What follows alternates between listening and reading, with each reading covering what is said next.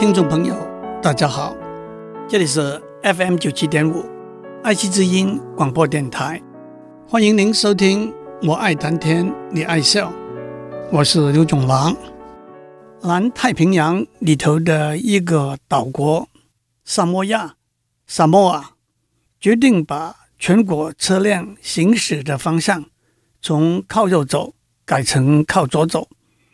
这听起来似乎是一件小事，不过其中倒有许多有趣的相关的问题和历史故事。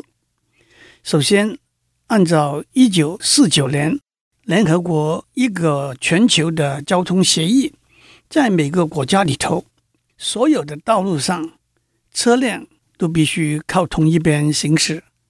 换句话说，要么就是大家都靠右行驶。要么就是大家都靠左行驶，很明显的，那是为了交通安全的缘故。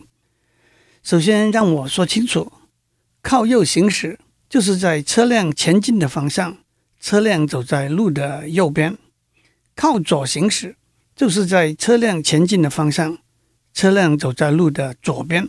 在台湾和美国，车辆是靠右行驶的；在香港、日本和英国。车辆是靠左行驶的。以人口计算，全世界有三分之二的人住在靠右行驶的地方，有三分之一的人口住在靠左行驶的地方。还有，在靠右行驶的地方的汽车，方向盘在车子的左前方；在靠左行驶的地方的汽车，方向盘在车子的右前方。原因是在只有两条线的路上。驾驶的人可以看得比较清楚迎面而来的车辆，在有多条线的路上，驾驶的人可以看得比较清楚自己那一边前面的车辆，好决定是不是可以安全的超车。有些国家按照这些考量，严格规定方向盘的位置，但是也有些国家比较宽松，允许方向盘在左。或者在右的车辆同时可以在路上行驶。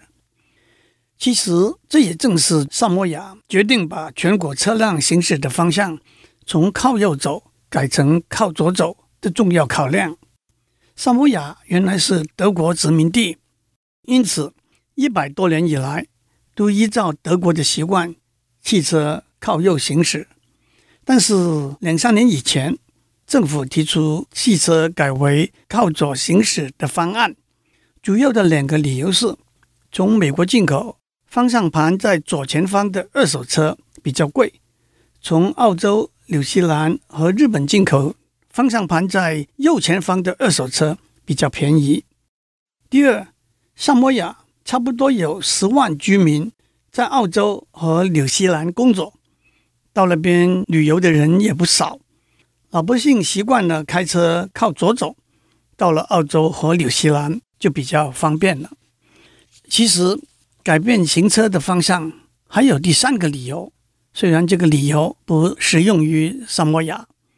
如果一个地区和它在陆地上相连的邻近地区汽车行驶的方向是不一致的话，汽车过了边境就得改变行驶的方向。那是一件不方便，甚至是危险的事情。例如，瑞典多年以来，汽车都是靠左行驶，但是和瑞典邻近的国家，汽车都是靠右行驶。所以，瑞典在一九六七年就做了一个改变，规定汽车靠右行驶。不过，这又有一个例外。目前，在中国大陆，汽车是靠右行驶的，但是在香港和澳门，汽车是靠左行驶的。所以，香港和深圳之间、澳门和珠海之间，汽车过了边境都得改变靠左和靠右的行驶的习惯了。还有，近四十年来，有好几个国家都决定改变汽车行驶的方向。瑞典在一九六七年，冰岛在一九六八年。缅甸在一九七零年都从靠左走改成靠右走。萨摩亚是历史上唯一从靠右走改成靠左走的国家。虽然萨摩亚是一个小国家，总人口是十八万左右，一共也只有两万辆汽车。那这是不是也是一个展示出美国汽车工业不再是独霸全球的例子呢？一个更有趣的例子是冲绳岛。冲绳岛原来属于日本，车辆靠左行驶。可是二次大战之后被美军占领，在一九四五年，车辆改为靠右行驶。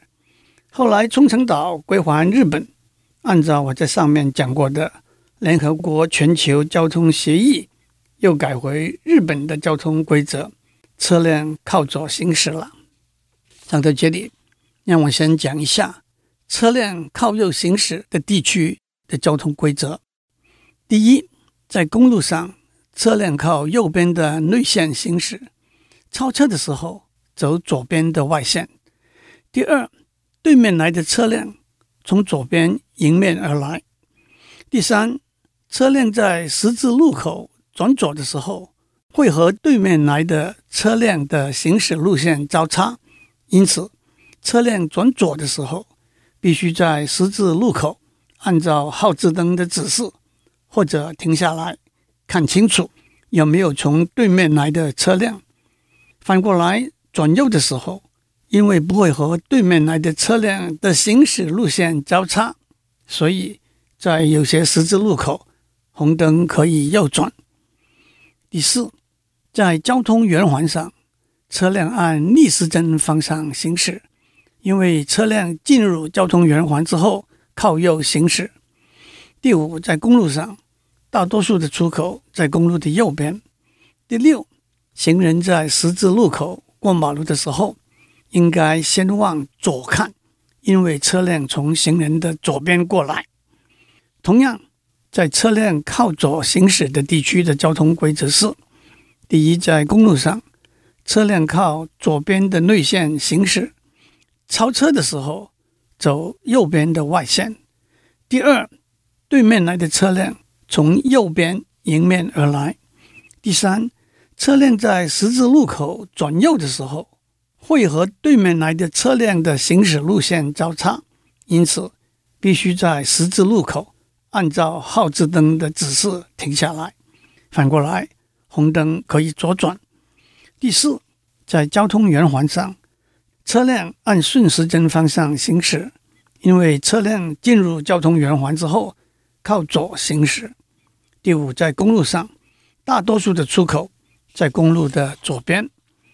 第六，行人在十字路口过马路的时候，应该先往右看，因为车辆从行人的右边过来。去过日本、香港、英国、澳洲旅游的听众，相信都有。过马路的时候看错了边的经验，在台湾或者美国，我们都习惯了过马路的时候先往左边看。到了日本、欧洲等地区，习惯没有改过来，那是相当危险的事情。诸位一定发现，这两组交通规则的架构是完全一样的，只要把左和右这两个观念互换，顺时针和逆时针。这两个观念互换，靠右行驶的交通规则就变成靠左行驶的交通规则了。这就是在数学、物理和日常生活里头叫做对偶原则 （Principle of Duality） 的一个例子。换句话说，如果我们按照两个观念写出一套正确的公式或者规则，只要在公式或者规则里头。把这两个观念互换，那么我们得到的还是一套正确的公式或者规则。这两个观念就叫做对偶的观念。在上面的例子，左和右就是两个对偶的观念，顺时针和逆时针就是两个对偶的观念。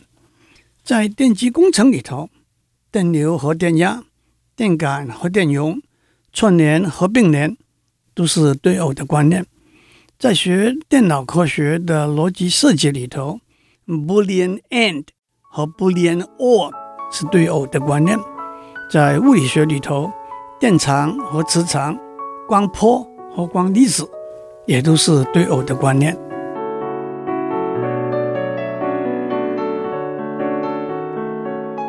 我们在上面从汽车靠右和靠左行驶的交通规则，讲到对偶原则 （duality principle）。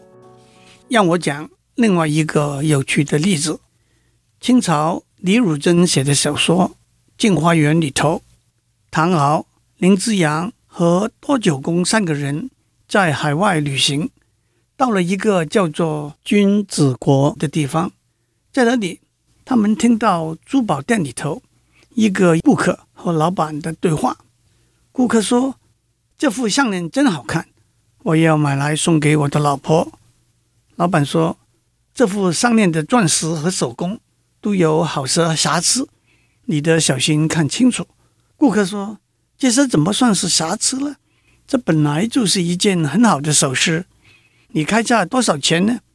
老板说：“通常要卖一万元。”不过您是今天开门的第一位主顾，就算一万五好了。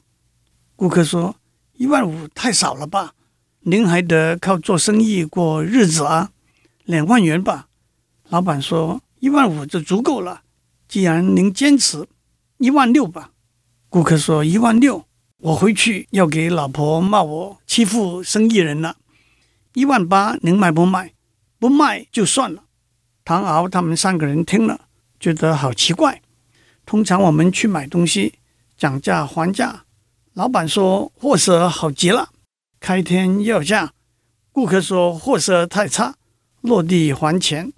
一来一往，老板减一点，顾客加一点，最后才成交。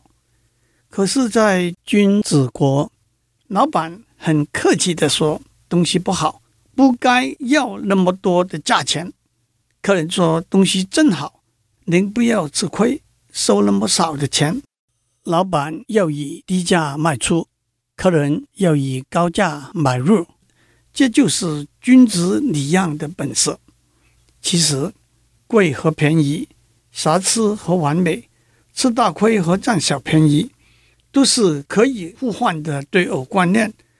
当我们把我们平常谈生意，做买卖的方式和规矩里头，这些对偶的观念互换的时候，我们得到的就是在君子国里头谈生意、做买卖的方式和规矩了。虽然在观念上，在交通规则上，从车辆靠右行驶改为车辆靠左行驶是非常简单的，但是执行起来却有种种必须小心处理的问题。首先，任何一个改革都会引起反对的声音。萨摩亚的改变虽然经过两年多的酝酿，但是好几个政党和社团都发出抗议的声音。十八万人口里头有三分之二的人签名反对，有一万八千多人游行抗议，破坏因为改变行驶方向而树立的新的交通标志。瑞典在一九五五年。提出改变车辆行驶方向的公投，有百分之八十三的选民反对。经过多年的准备、宣传教育和立法的工作，到了一九六八年九月三日，才正式完成改变车辆行驶方向的任务。当然，改变全国的车辆行驶的方向是有它实质上的费用和代价的。公路上的标志。必须从路的一边搬移到另一边，街道上的红绿交通讯号灯也必须搬移和改变。公共汽车因为只有在一边有供乘客上下的门，因此必须或者买新的车，或者改装新的上下的门。一个比较小却是有趣的事情是，靠右行驶的汽车的车头灯照在右前方的光线。照得比较远，角度比较高；而照在左前方的光线照得比较近，角度比较低。这样一方面可以清楚的看到自己前面的路，另一方面不会让从对面左边开过来的车辆被车头灯的光线绕眼。因此改变车辆行驶的方向，也得调整车辆的车头灯。还有卖汽车的商人埋怨，在改变车辆行驶方向执行以前的一段时间，生意萧条了许多。萨摩亚选择在二零零九年九月七日星期一早上六点钟实施行驶方向的改变，并且将九月七日和八日定定为公共假期，以减少上路的车辆的数目。实施之后的三天之内，规定降低车辆行驶的速度，禁止酒精饮料的发售。红十字会发动捐血运动，为交通意外做准备。教堂集会祷告，为交通安全祈求平安。真可以说是如临大敌。后来，这个改变也在有惊无险的情形之下完成了。那么，在历史上有什么关于车辆？靠左或者靠右走的记载呢。古罗马人似乎是靠左走的。一九九八年，考古学家发现，在一个古代罗马采石场里头，进出的车辆压出来的车痕，靠左侧的车痕比较深，靠右侧的车痕比较浅。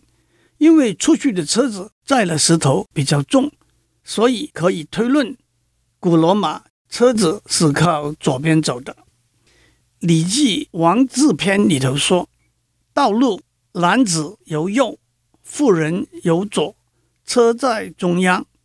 不过男女分行，人车分道，也许只是为了次序和礼仪，并没有指出安全或者方便的考量。”有一个说法是，中古的骑士骑着马靠路的左边走，因为这样他可以用左手拉住马缰。把右手伸出来和迎面而来的朋友握手，或者把剑拔出来攻击迎面而来的敌人。当然，这个说法是依据大多数的人都是用右手的所谓右撇子的前提而来的。接下来，因为骑士用右手拔剑，所以剑都挂在身体的左边，因此骑士要在马的左边上马，然后就自然的。靠左走了，这就是英国车辆靠左走这个规则的来源的一个说法。到了十八世纪，在法国和美国的马车都是由一对或者几对马并列拉着车往前走，马车夫坐在最后一对左边的马上面，这样他可以用右手挥动马鞭，因为他坐在左边，让马车靠右走。就可以让他看得清楚迎面而来的马车，这也就是美国车辆靠右走这个规则的来源的一个说法。当我们在上面讲到对偶原则的时候，我们说车辆靠右行驶和靠左行驶的交通规则是对称可换的，靠右和靠左的选择并没有分别。但是从历史上的发展来看，这中间还有一个因素，有百分之八十五到九十的人惯用右手，也就是右手对机械的动作比较灵活，因此也影响了靠右和靠左的选择。最后，让我讲一个没有得到完全验证的说法：男人的衬衫扣子在右边，女人的衬衫扣子在左边，扣子在右边。用右手扣起来比较方便，但是有钱的贵妇穿衣服的时候不用自己动手，有侍女帮他扣扣子，因此扣子在左边，对站在贵妇面前的侍女比较方便，用右手来扣扣子。推而广之，穿双襟的外套的时候，男人外套的左襟盖在右襟上面，女人外套的右襟。盖在左襟的上面，在中国古代，穿单襟的长袍，襟都开在右边；只有边塞外面的野蛮民族，衣襟开在左边。孔子在《论语宪问》第十四篇里头说：“为管仲，吾其披发左衽矣。”左衽就是穿左边开襟的衣服，意思就是说。没有管仲，我们都变成披头散发、穿左边开襟的野蛮人了。祝您有个平安的一天，开车靠右走，过马路先往左看。我们下周再见。